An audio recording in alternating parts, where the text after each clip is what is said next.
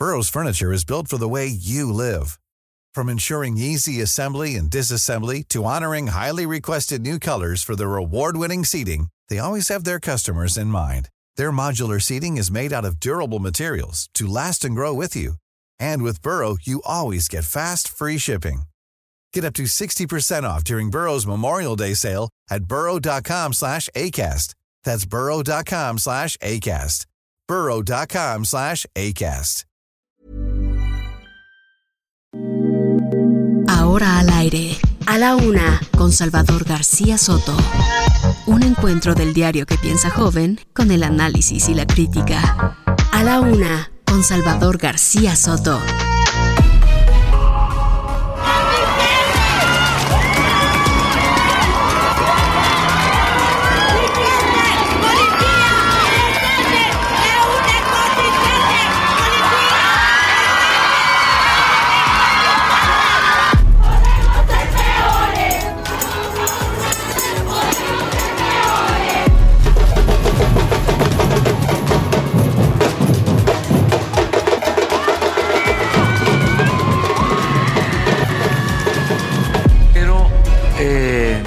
Merecen y desde luego tienen todo el derecho a ser felicitadas las mujeres que luchan por esta causa justa de que no haya maltrato a las mujeres.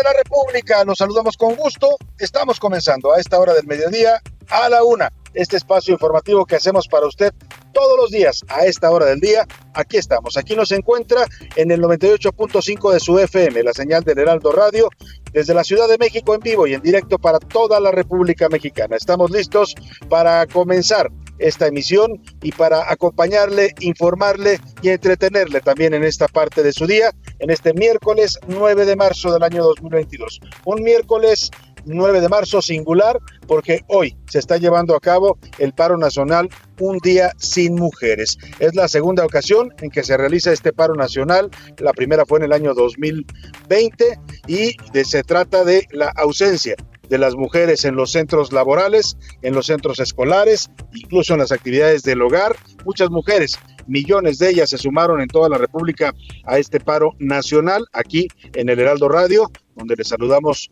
con gusto. También están hoy ausentes las mujeres que trabajan en, este, en esta estación y en este equipo de trabajo de A la Una. Estamos solidarizándonos también como Heraldo Media Group con este paro nacional que busca mostrar y concientizar la importancia que tienen las mujeres en la vida económica, social, productiva de este país. ¿Qué sería de este México sin sus mujeres? Le pregunto yo. ¿Qué sería de la vida sin las mujeres? Simplemente no habría eh, vida, no habría posibilidad de que nacieran nuevos seres humanos. De ese tamaño es la presencia de las mujeres y de ese tamaño también es el recordatorio que hoy nos quieren hacer con su ausencia a un país que maltrata, violenta y desdeña los derechos de sus mujeres. Vamos a estar hablando, por supuesto, de este tema y de muchos otros más en este miércoles a mitad de esta semana, miércoles caluroso ya en la Ciudad de México, 25 grados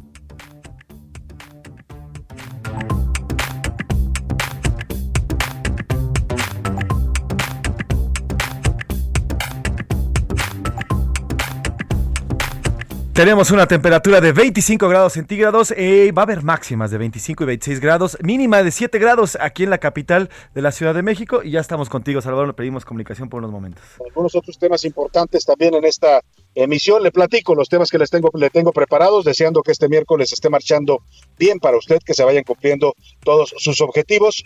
Eh, le platico la bienvenida al ministro de Asuntos Exteriores de España, Juan Manuel Álvarez, está visitando México, se encuentra aquí para pues buscar re- reanudar o de algún modo sacar de la pausa que quiere poner el presidente las relaciones entre México y en España. Llega, llega justo después de que se ha ratificado en el Senado de la República el nuevo embajador de nuestro país en España, el señor Quirino Ordaz. Voy a platicarle lo que ha dicho el canciller español en esta visita en la que fue recibido también por el secretario de Relaciones Exteriores, Marcelo Ebrard. Y callando bocas, o como dicen por ahí, a tragarse sus palabras, a pesar de que las autoridades, tanto el presidente López Obrador como el gobierno de la Ciudad de México, pues vaticinaron que iba a ser una marcha muy violenta, estuvieron ayer alertando que era demasiada violencia la que estaban preparando las mujeres. Pues nada, las mujeres salieron ayer a las calles de manera masiva, 75 mil mujeres en las calles de la Ciudad de México llenaron el zócalo con la marea morada para pedir justicia. Lo hicieron de manera pacífica, sí, con algunos incidentes, sí, con algunas pintas en eh, espacios públicos, algunos destrozos, pero en general una marcha pacífica, la que se vivió en la Ciudad de México y también en otros lugares de la República. Fueron prácticamente en las principales ciudades de México donde las mujeres salieron a protestar, a marchar y a decir ni una asesinada más. Era una de las consignas más escuchadas en todas estas movilizaciones por el 8M. Y además, bueno, pues la violencia en México sigue imparable. Ahora fue en Atlisco, Puebla, donde nueve personas fueron asesinadas durante una balacera. Le voy a contar. Y la inflación por las nubes no cede. En febrero cerró la inflación con 7.28%. Es más del doble de lo que se registró en febrero del año pasado. En los deportes, hasta siempre jefe, falleció ayer el gran Tomás Boy, capitán de la selección mexicana en el Mundial de México 86 y entrenador de la primera división, jugador histórico del Tigres de la Universidad Autónoma de Nuevo León. Además, también un clásico sin colores. Las Chivas convocaron a sus aficionados y también a los del América a que en el clásico que se va a jugar el próximo sábado por la noche, todos asistan con playeras blancas como una forma de dar un mensaje en contra de la violencia en el fútbol mexicano y en el país. Como ven, tenemos un programa muy interesante con muchos temas, con muchos eh, asuntos que comentar, que debatir, que informar. Y para que usted participe de este debate y haga este programa con nosotros, lo invito, lo invito a que me conteste las preguntas de este día. Esta es la opinión de hoy. Y le tengo dos temas en la pregunta de hoy, en este miércoles.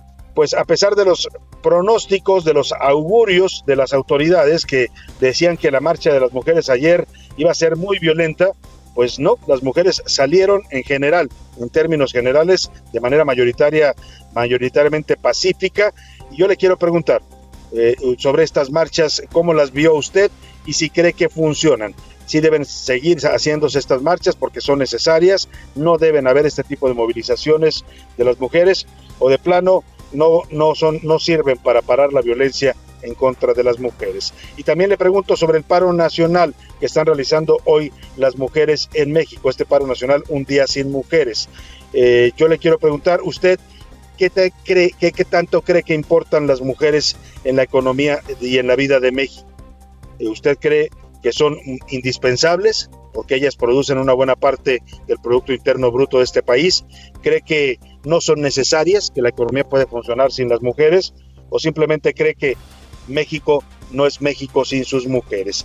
Eh, finalmente, pues le pregunto también sobre las relaciones con España, ahora que nos está visitando el canciller español José Manuel Álvarez, ha dicho él que España no quiere pausas ni quiere cortar ni afectar sus relaciones con México, que quiere una relación fuerte y permanente con México. ¿Usted cree que nuestro país, México, el gobierno de López Obrador, debe, debe de... Eh, ¿qué, debe hacer con la, la relación con España? Restablecer las relaciones al 100%, dejarse de tonterías con estos de las pausas, mantener en pausa las relaciones porque los españoles han abusado de México o simplemente pues dejar las relaciones como están en este momento. El número para que nos marque 5518 41 5199 es el número de WhatsApp donde puede contactarnos, darnos sus opiniones y mensajes, lo puede hacer vía mensaje de texto o de voz, usted decida cómo. Aquí ya sabe que lo importante y es muy importante es que su opinión cuenta y sale al aire.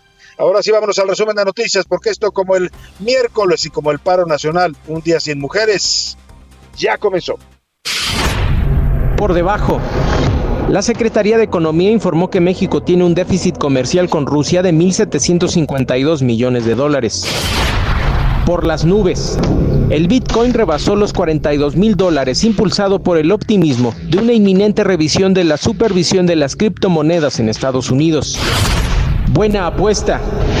Durante 2022, Home Depot aumentará su apuesta e invertirá 3.620 millones de pesos, lo que representa el mayor monto que ha realizado en México. Imparable. Asesinaron al exdiputado local priista en Jalisco, José de Jesús Zúñiga Mendoza, en el municipio de Autlán de Navarro. Libres. Liberaron a dos estadounidenses este martes en Venezuela, incluido Gustavo Cárdenas, uno de los seis exdirectivos de la petrolera Citgo condenados por corrupción.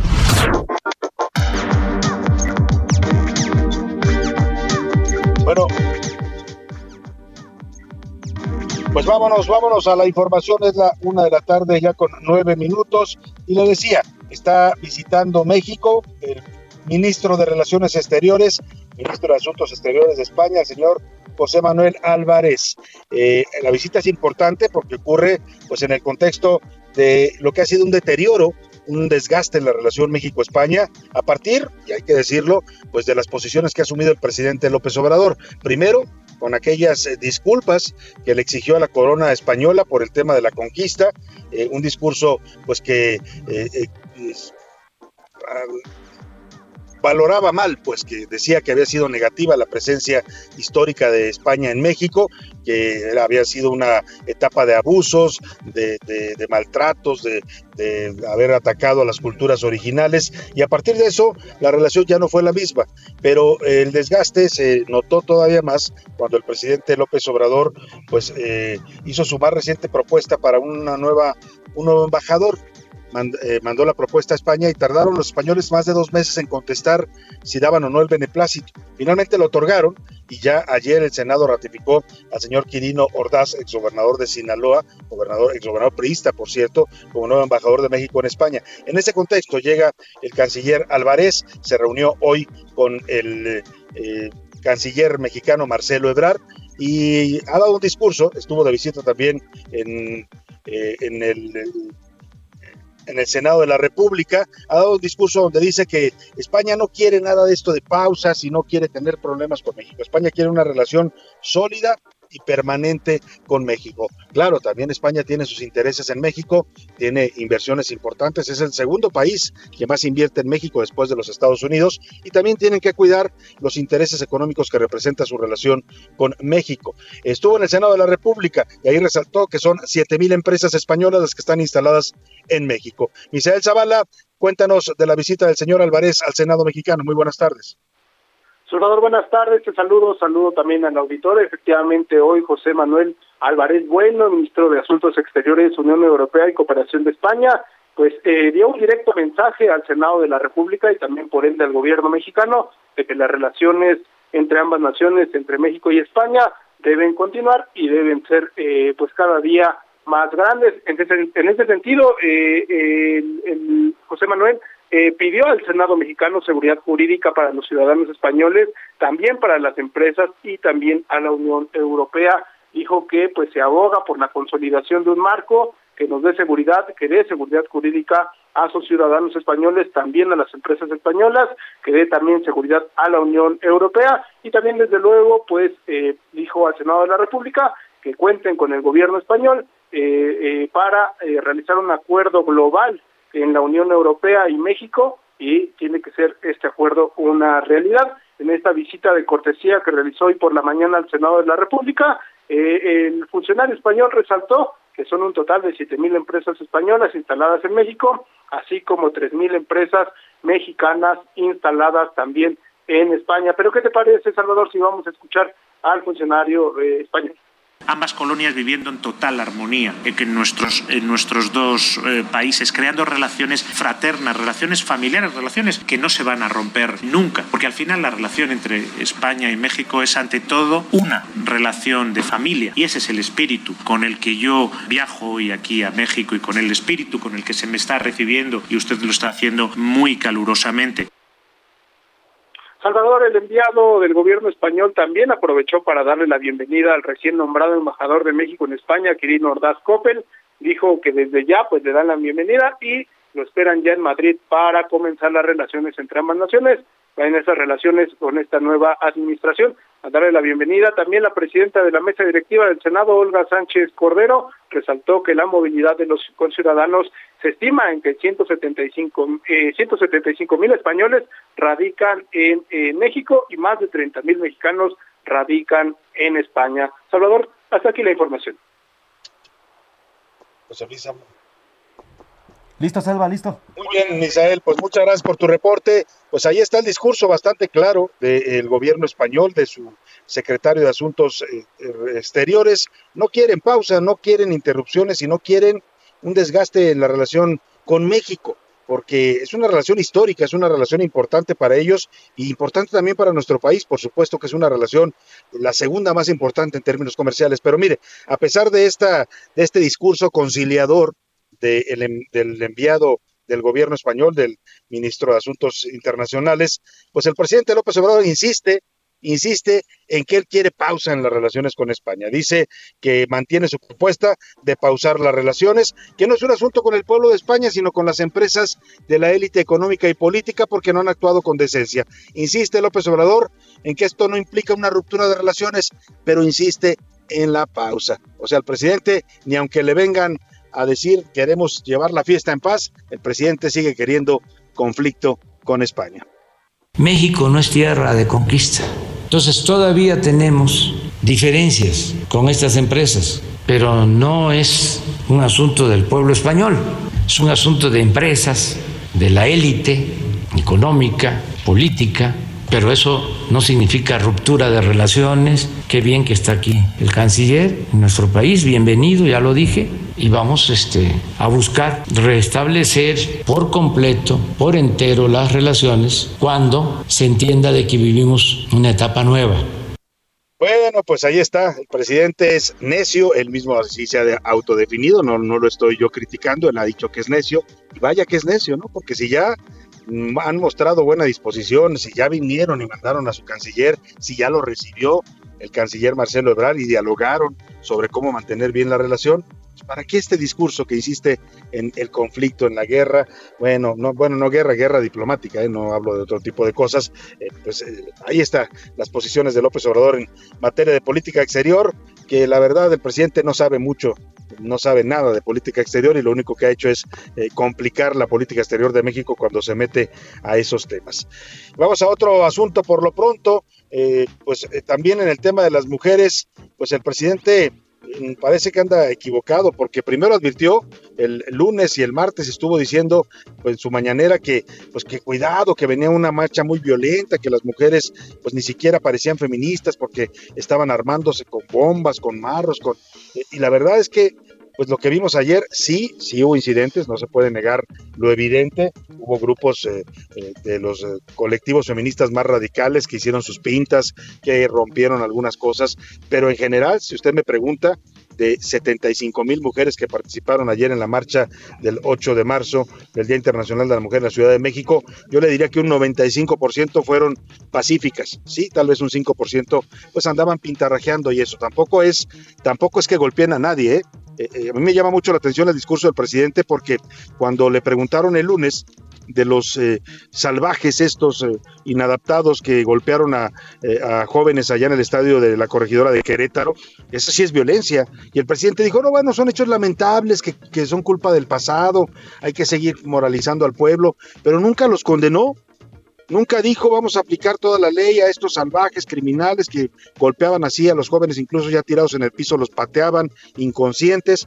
Y de las mujeres, uy, estuvo diciendo, no, no, violentas, qué bárbaras, nos quieren desestabilizar, quieren incendiar el gobierno, quieren incendiar el Palacio Nacional. Bueno, es curioso cómo el presidente ve tan peligrosas a las mujeres y ayer les puso vallas y filas y filas de, de policías, de soldados, de marinos para que no se acercaran al palacio, pero a los criminales los ve con buenos ojos, ¿no? A los criminales les da abrazos y no balazos. Bueno, pues en medio de todo esto, en medio de las marchas, de las protestas, ayer mismo, para que vea usted que esto no es algo pues que, que no tenga una razón de ser, asesinaron a 11 mujeres en México, según el reporte de víctimas de homicidios dolosos en el gobierno federal. 11 mujeres fueron asesinadas de manera violenta el mismo día del 8 de marzo, el mismo día que las mujeres protestaban en las calles. Dos asesinatos ocurrieron en Guanajuato, en Morelos y en Sonora, y uno en Chihuahua, Colima, Michoacán, Nuevo León y Tamaulipas. En tanto, a pesar de que las autoridades preveían, como le decía, una marcha con mucha violencia, las movilizaciones del 8 de marzo aquí en la Ciudad de México se realizaron de forma pacífica. Acudieron miles de mujeres de todas las edades, gritaron consignas y pidieron justicia. Al final, llenaron el zócalo, la marea morada, Hubo algunos destrozos, sí, pintas, pero en general fue una marcha pacífica. Aquí le presento la crónica del 8M en la capital de la República.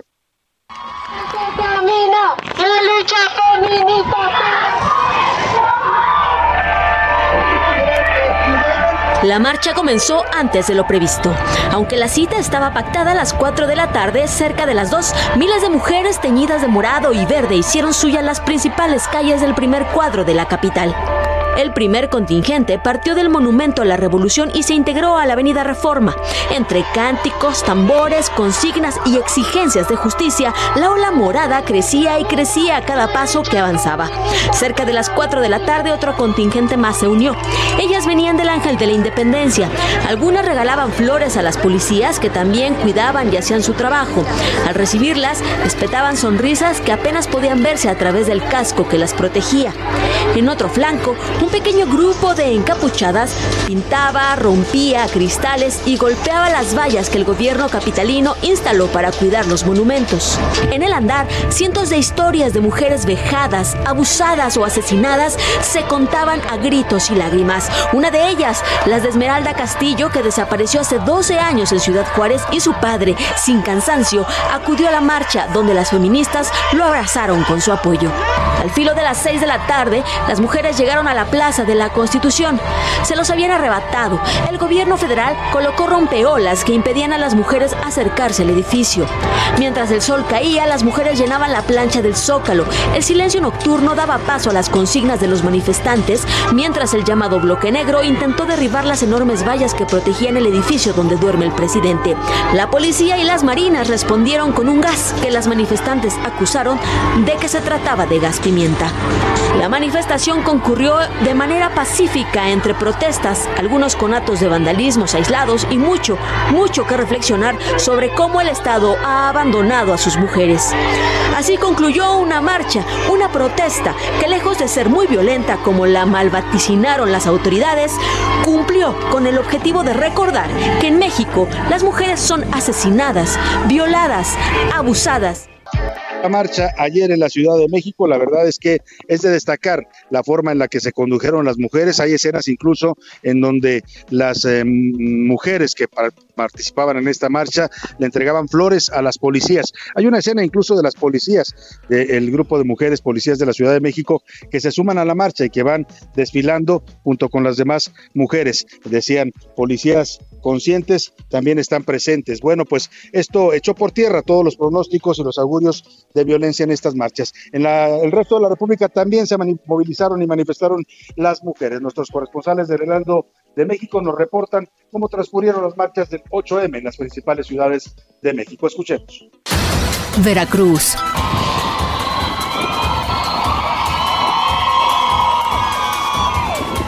Miles de feministas marcharon en Jalapa, la capital de Veracruz, colocaron fotografías de presuntos violadores en el monumento a la madre e hicieron pintas en edificios históricos, religiosos y oficinas gubernamentales. Durante este 8 de marzo, Día Internacional de las Mujeres, diversos contingentes se concentraron en el Teatro del Estado Ignacio de la Llave desde las 13.30 horas. Al grito de El que no brinque es macho y somos malas, podemos ser peores, caminaron sobre la avenida Manuel Ávila Camacho e hicieron una parada a la altura del monumento a la madre. Entre un fuerte operativo de seguridad, las mujeres en su mayoría jóvenes, hicieron pintas para exigir que cesen las agresiones, el acoso sexual y laboral, así como para demandar condiciones de seguridad en la entidad.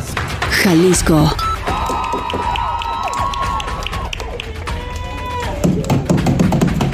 Guadalajara se sumó a las manifestaciones en el marco del 8 de marzo, el Día Internacional de las Mujeres, cuya jornada exigió reflexión y denuncia por parte de colectivos y grupos de familiares que buscan mujeres desaparecidas y víctimas indirectas de feminicidio. Fueron dos los contingentes que salieron, uno de la glorieta de las y los desaparecidos cerca de las 5.30 de la tarde, el cual estuvo integrado por familias de personas desaparecidas, mujeres y niños, así como algunas otras con discapacidad, y al final se dio la oportunidad de participación de hombres aliados en esta lucha de defensa de derechos. Este contingente se dirigió hacia la Plaza Imelda Virgen, en pleno centro tapatío, donde se ubica el antimonumento donde se leyeron algunos manifiestos.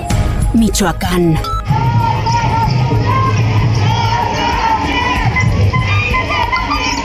Por lo menos unas 3.000 mujeres marcharon por diferentes puntos de la ciudad para confluir finalmente en el centro histórico frente a Palacio de Gobierno, frente a Catedral, donde pues con muchas consignas en contra del gobierno y exigiendo justicia, exigiendo un alto a los feminicidios, un alto al asesinato de mujeres, pues se manifestaron, pero también provocaron en su marcha, provocaron destrozos en algunos centros comerciales. Colima. En Colima, cientos de mujeres de colectivos, así como otras que no pertenecen a los mismos, salieron y tomaron las calles de la capital para protestar por los feminicidios, por la inseguridad, porque no se ha respetado el derecho de las mujeres a abortar, a pesar de que ya es legal hasta la... Escuchas. A la una, con Salvador García Soto. En un momento regresamos. Sigue escuchando A la una con Salvador García Soto. Ahora, la rima de Valdés. O de Valdés, la rima. Que viva el sospechosismo, también la especulación. Es costumbre y tradición en este México mismo. Un poquito de cinismo, total, así es el gobierno. Es un chisme casi eterno, así que me toca a mí. Ahora sí que porque sí, soy inocente y muy tierno. Al presidente le encanta viajar para Yucatán. Me pregunto, ¿y a qué van? Y a mí el sueño se me espanta. Hasta una bomba nos canta. Aquel gober lindo hermoso, Mauricio Vila, afanoso, lo recibe a todo dar. Cochinita han de tragar con salbute tan sabroso. Pero pa' que especulemos, es tan recurrente el peje, con el panista algo teje. Y del tren Maya ni hablemos, pues muy pendientes estemos por si el tren se saca un tache o si se cae en un bache. Estos dos algo se traman. No es de gratis que se aman, no dan paso sin guarache.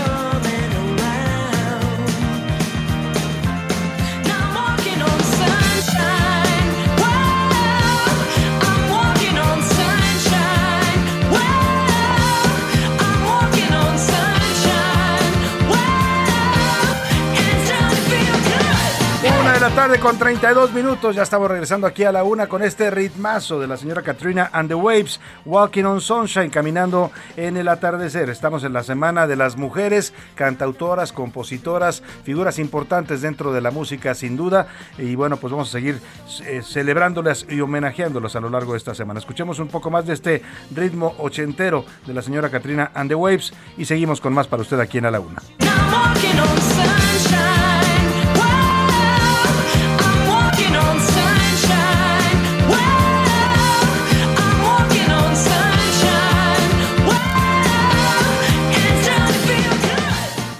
La una, con Salvador García Soto.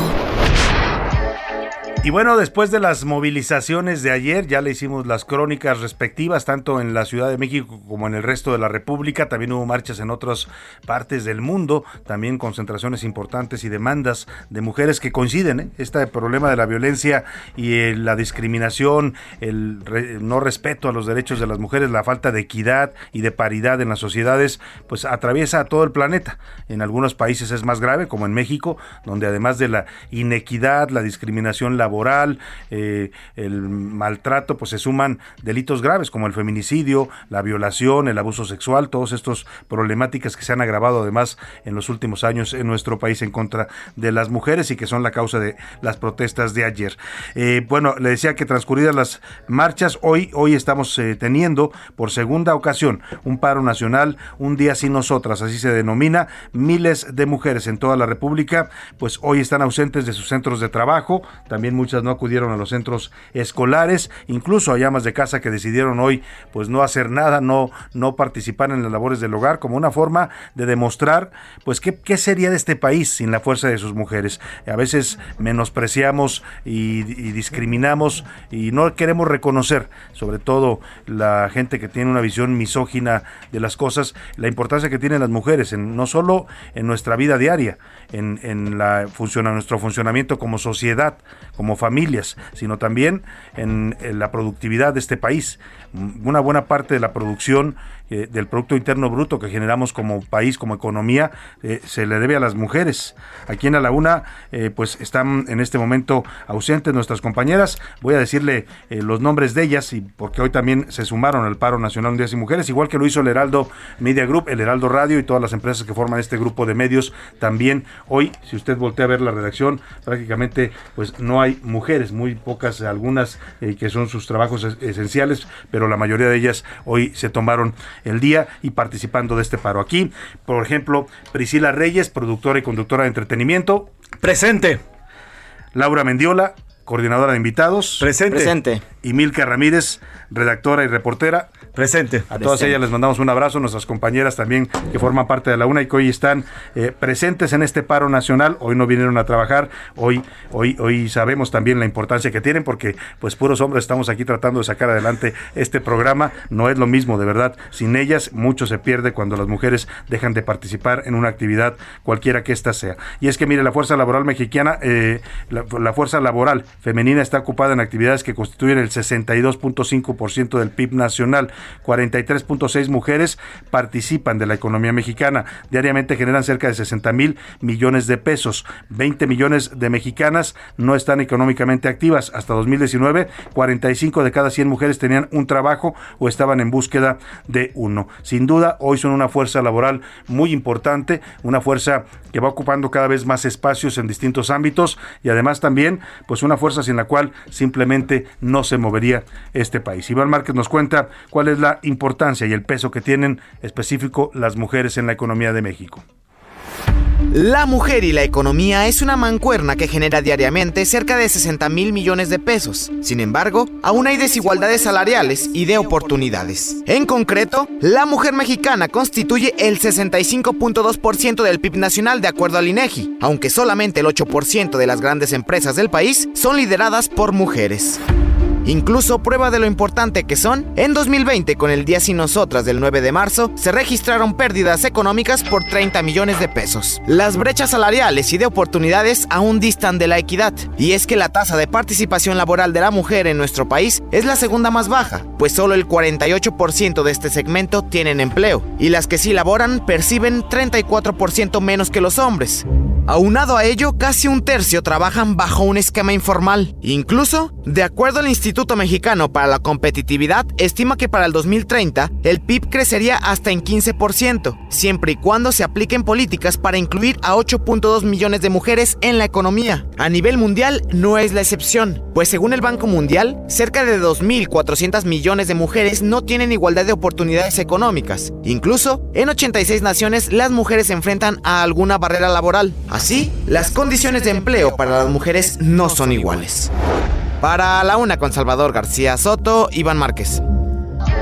Pues así, así el peso de las mujeres, así su participación y la importancia que tiene su trabajo, su esfuerzo de cada día en todas las actividades, ¿eh? desde el hogar, muchos hogares no funcionarían sin la presencia de las mujeres, eh, las empresas también, eh, y no se diga pues el gobierno, el, Congreso de la Unión que ahora tiene la mitad de mujeres, le decía, cada vez están en más ámbitos y cada vez ocupan mayores niveles de responsabilidad y también cada vez producen y aportan más a la economía de México. Por eso es importante destacar eh, lo que significa y lo que representa este paro nacional que está teniendo lugar hoy, un día sin nosotras.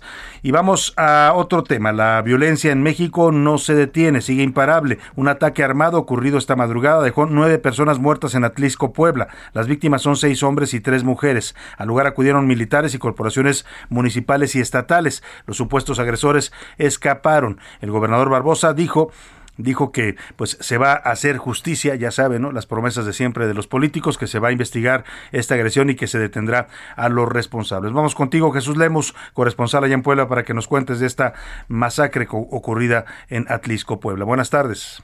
¿Cómo estás, Salvador? Te saludo con mucho gusto y te comento desde el estado de Puebla que lamentablemente nueve personas fueron asesinadas durante la balacera que se registró la madrugada de este día en el municipio de Aclisco y que se ubica al menos a 45 minutos de la capital poblana. Un reporte del 911 desplegó una fuerte movilización policíaca de elementos de la Policía Municipal, Policía Estatal, paramédicos, también agentes ministeriales y de peritos de la Fiscalía General del Estado de Puebla. Los hechos se registraron, hay que destacarlo, en la calle 5 Sur y 27 Poniente en inmediaciones de la Escuela Secundaria Técnica número 03. Al respecto también es importante destacar que ya el gobernador del Estado de Puebla confirmó que se trató de una ejecución de estas personas donde seis hombres y tres mujeres perdieron la vida, además de que hay la posibilidad, y así lo dice el mandatario poblano, hay la posibilidad de que estas víctimas no vivan en Aclisco y tampoco hayan nacido aquí en el territorio poblano. Aquí parte de lo que comentó de ejecución de nueve personas, seis hombres y tres mujeres en la ciudad de Atlisco. Por los primeros datos que se tienen, el lugar donde fueron ejecutadas estas personas era un lugar de distribución y venta de droga. Pues así las cosas que se registraron aquí en el municipio de Aclisco, donde estaremos informando los avances de esta indagatoria que ya se realiza por parte de la Fiscalía General del Estado y donde también se tiene la presencia de la Secretaría de la Defensa Nacional, además del Ejército Mexicano. Bueno, pues ahí está. Mire, ayer veíamos esta imagen, es impactante. Ahora le voy a compartir la fotografía porque vale la pena que usted la vea. Ya está publicada en mi cuenta de Twitter, pero en este momento se la comparto para los que no la han visto. Es la imagen aérea tomada ayer de, desde del Zócalo, de, sobre todo la parte de Palacio Nacional, donde se ven las vallas que pusieron eh, el gobierno federal para evitar que las marchas de las mujeres llegaran hasta las puertas del palacio. No solo son las vallas metálicas, está primero una valla metálica y luego hay una valla de policías detrás de ella. Y luego hay una valla de otros objetos metálicos que son como una especie de fierros para evitar que puedan cruzarlas, otra valla de otro tipo. Y luego atrás hay otra hilera de policías y soldados y marinos, ahí estaban también mujeres de la Marina. Y luego otro espacio con vallas y luego otro grupo de policías y antimotines. O son como seis cinturones distintos de seguridad los que pusieron ayer, pues para que las mujeres no fueran a tocar el Palacio Nacional, para que no fueran a tocar el Palacio donde vive el presidente López Obrador. Yo entiendo el cuidado de un edificio, es un edificio histórico que hay que cuidar, no estoy para nada de acuerdo en que se le causen destrozos, eh, pero uno se pregunta, había, no sé, nunca no se dio a conocer el número de policías, pero yo le puedo asegurar que mínimamente en ese lugar para custodiar el Palacio Nacional, para custodiar la casa del presidente, había mínimamente unos cinco mil o seis mil policías, más o menos, más de lo que se puede ver en las imágenes. Y uno se pregunta si esa misma fuerza, si ese mismo despliegue de, fuerza, de autoridad, se hiciera en todos estos lugares que están bajo la violencia del crimen organizado, en Colima, en Puebla, ahora con esta masacre de nueve personas, en Guerrero, en Sonora, en Tamaulipas, en Michoacán, por supuesto, pues, ¿se imagina? Otro sería este país, ¿no? Pero eh, lamentablemente la lógica en este gobierno es esa, o sea, a los eh, que critican al gobierno, y en este caso las feministas se han vuelto críticas del gobierno, porque también el presidente les ha tundido y los ha descalificado y dice que no son legítimas sus protestas. Eh, ¿Cuántos en total? Tres mil policías, mujeres nada más, pero también había hombres. Por eso le digo, mínimamente había cinco mil policías ahí más los que estuvieron a lo largo del recorrido de las marchas. Si esa fuerza la destináramos a combatir a los criminales, a los narcotraficantes, a los violentos que andan golpeando gente en los estadios, otra cosa sería este país.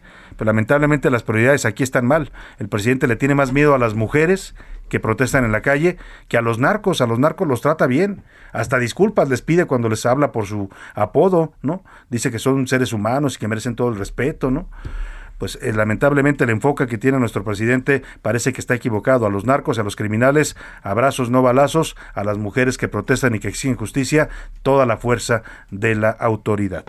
Y bueno, vámonos también al tema ya este de la violencia que tiene que ver con lo que pasó en este estadio de la corregidora. Ayer se dieron a conocer las sanciones, mucha crítica en redes sociales, mucha crítica en los comentarios de la gente que las eh, eh, sanciones les parecían insuficientes. Aquí mismo hicimos esta pregunta ayer, esta encuesta en en Twitter eh, y la gente nos decía pues que claramente era insuficiente, ¿no? Porque lo mínimo que esperaban muchos especialistas, y escuché a varios de los comentaristas de fútbol más reputados de este país, pues decir que lo mínimo era desafiliar al Querétaro, ¿no? Cancelarle ya la franquicia a este equipo que no volviera a jugar en la Liga Mexicana después de lo que hicieron en su estadio, porque no solo fueron los, los eh, fanáticos estos, ¿no? Los de la barra, no solo fueron ellos, que hoy son los agresores, digamos, los autores materiales de esta violencia, pero también ahí hubo autores intelectuales, los dueños del estadio nunca controlaron la violencia, la policía que estaba ahí, hay videos, he visto varios circulando en las redes de policías que están viendo la violencia y están parados sin hacer nada.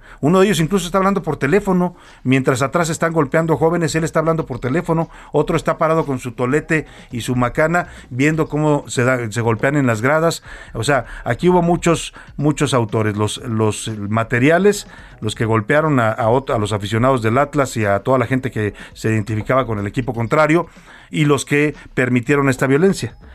Pero bueno, en medio de todo esto, el tema es que ya fueron detenidas 14 personas, 14 ya identificadas de los agresores por la violencia en este estadio de la corregidora durante el juego entre los Gallos y el Atlas. 26 eh, personas heridas en total. Eh, eh, sí, esta polémica, muchos afirman que hay personas muertas, pero la verdad es que oficialmente el gobierno y el Ministerio Público no han documentado un solo caso de fallecimiento, aunque en redes sociales hay videos de gente que dice que sí, que mataron a un joven, que, pero nadie sabe exactamente dar los datos quiénes serían los supuestos fallecidos. Así es que la información oficial es 26 heridos, hay tres de ellos de gravedad, hay 28 órdenes de aprehensión, de las cuales ya se han cumplido la mitad. Hace unas horas la Fiscalía de Querétaro informó que seis de los arrestados, de los que fueron detenidos ayer, ya fueron vinculados a proceso y están en la prisión preventiva, preventiva ahí en Querétaro. les dieron pues la prisión preventiva justificada. Dos más no fueron vinculados a proceso y fueron liberados, aunque seguirán las investigaciones. Vamos con Iván Márquez que nos, nos cuenta cómo va esta investigación y qué tantos de los agresores, que fueron muchos, van a, pagar por este hecho lamentable y, y deleznable de violencia que presenciamos los mexicanos. Buenas tardes, Salvador. Así es, pues ya son 14 los detenidos por la violencia en el Estadio Corregidora. Primero se detuvieron a 10 hombres la madrugada de este martes y posteriormente ya por la tarde otros cuatro. Lo curioso, Salvador, es que uno de ellos fue entregado por su propia madre. Escuchemos a esta valiente señora. Yo platiqué con él, le dije, ¿sabes qué? Le digo, las cosas están así y así, vámonos, te voy a llevar a la fiscalía. No me dijo nada, lo aceptó todo, me dijo que sí. Y aquí estamos, aquí estoy yo. Me está rompiendo el corazón, estoy deshecha, pero no hay de otra. Salvador, estas 14 personas son acusadas de homicidio en grado de tentativa, violencia en espectáculos deportivos y apología del delito, por lo que están recluidas en el cerezo de San José del Alto, mientras las investigaciones continúan y las audiencias se realizan. De acuerdo con información de la propia Fiscalía, aún están buscando a 14 personas más. Además, señalan que se cuenta con datos suficientes para demostrar su participación de todos los agresores. Mi reporte, Salvador. Buenas tardes. Pues así van las investigaciones, así fueron las sanciones que decretó ayer la Liga Mexicana de Fútbol y la Federación Mexicana también de este deporte.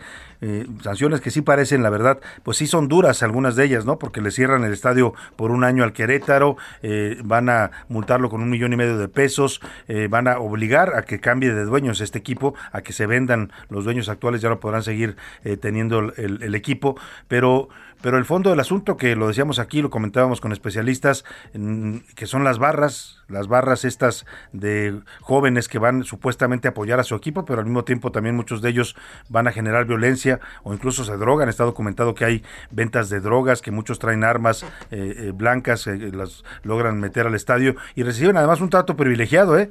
porque les regalan las entradas, los boletos, tienen un área especial del estadio para ellos, los transportan en camiones los clubes. Bueno, pues esas ahí siguen y ahí seguirán, aunque ahora dicen que les van a prohibir el acceso a los partidos de visitante de su equipo para evitar precisamente estos conflictos. Interesante, ya lo comentaremos más adelante con Oscar, la convocatoria que hizo el equipo de las Chivas el próximo sábado, cuando se juega el clásico contra el América allá en el estadio OmniLife de la ciudad de Guadalajara, pues la convocatoria a que ninguno de los dos equipos, los aficionados, porten playeras de su equipo, sino que porten playeras blancas como una señal de rechazo a la violencia y por supuesto de pedir que el fútbol siga siendo en México un espectáculo familiar y un espectáculo seguro, sobre todo para los que gustan de ir a los estadios. Vamos a estar comentando esto más adelante. Por lo pronto, el presidente volvió a hablar del tema de esta violencia en el estadio. Ya le decía yo, eh, eh, usted note el tono, ¿eh? Ayer usted lo escuchó hablar, ayer y antier, de las marchas de mujeres, diciendo, pues casi, casi les dijo, son unas violentas, son unas corruptas, infiltradas, conservadoras, reaccionarias, les puso una serie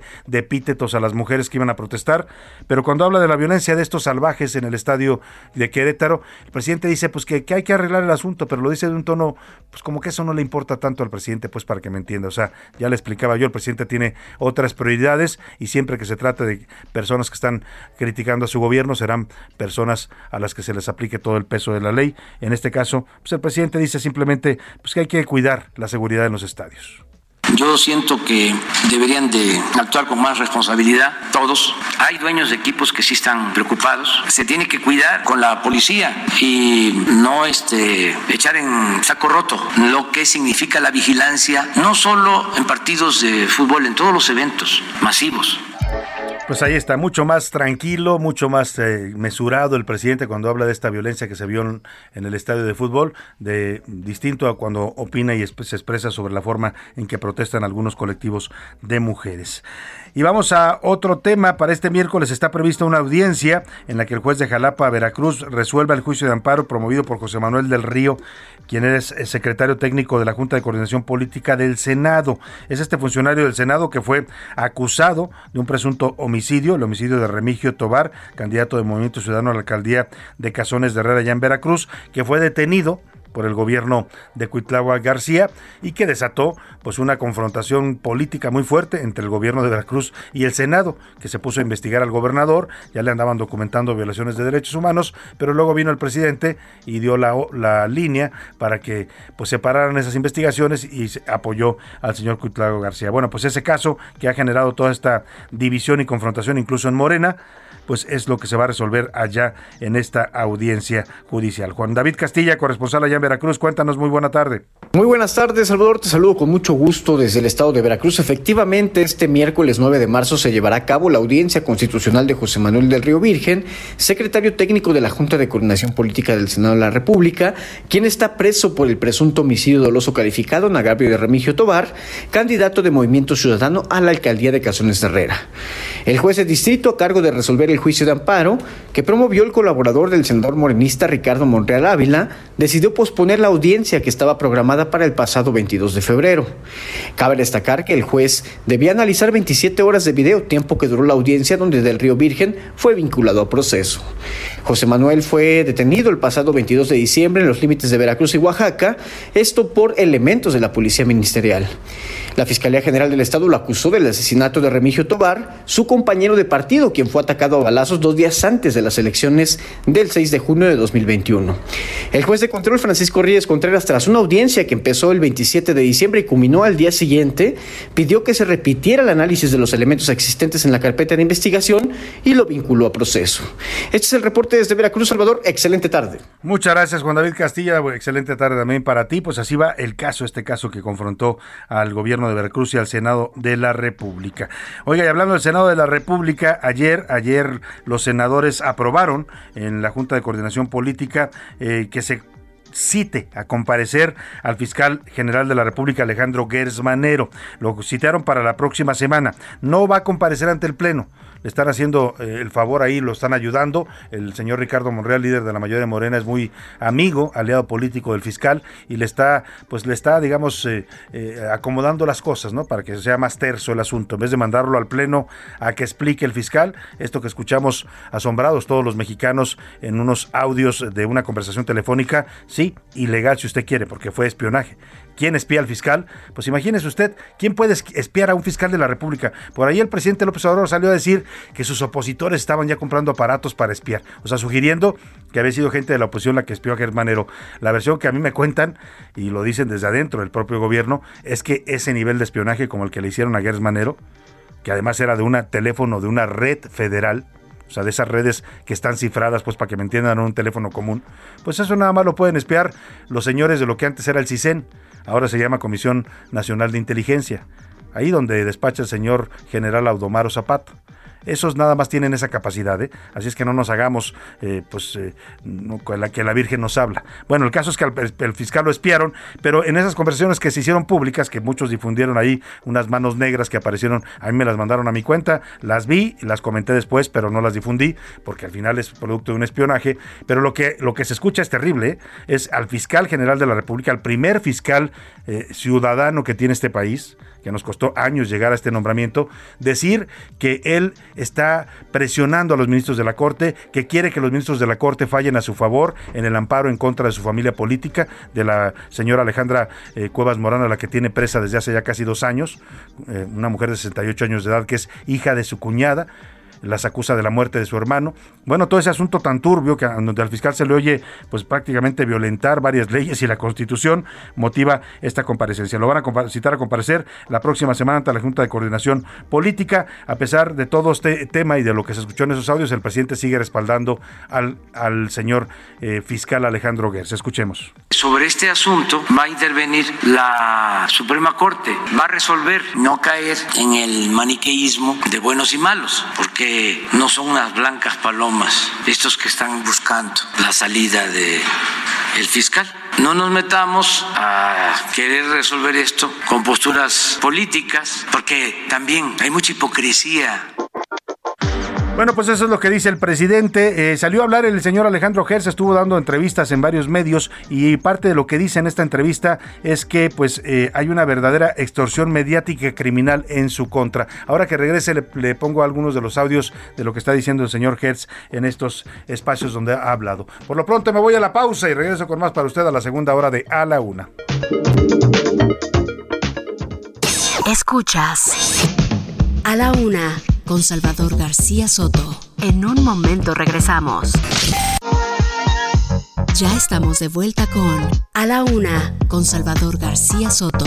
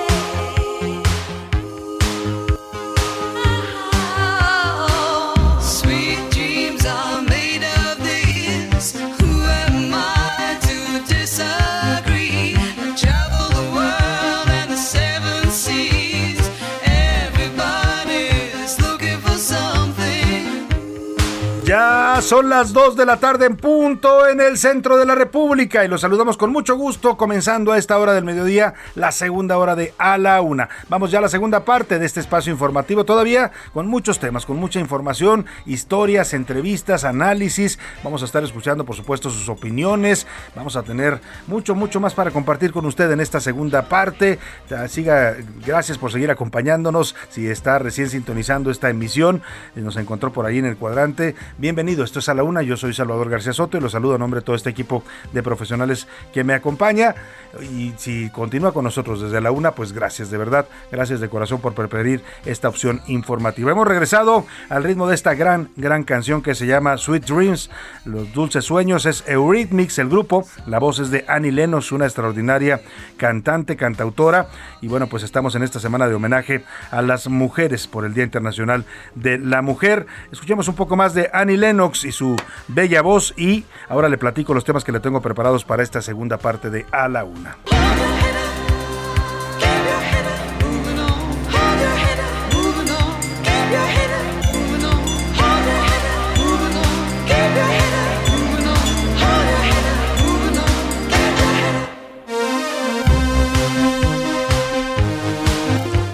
Dos de la tarde con dos minutos. Vamos ahora sí a los temas que tenemos en esta segunda parte.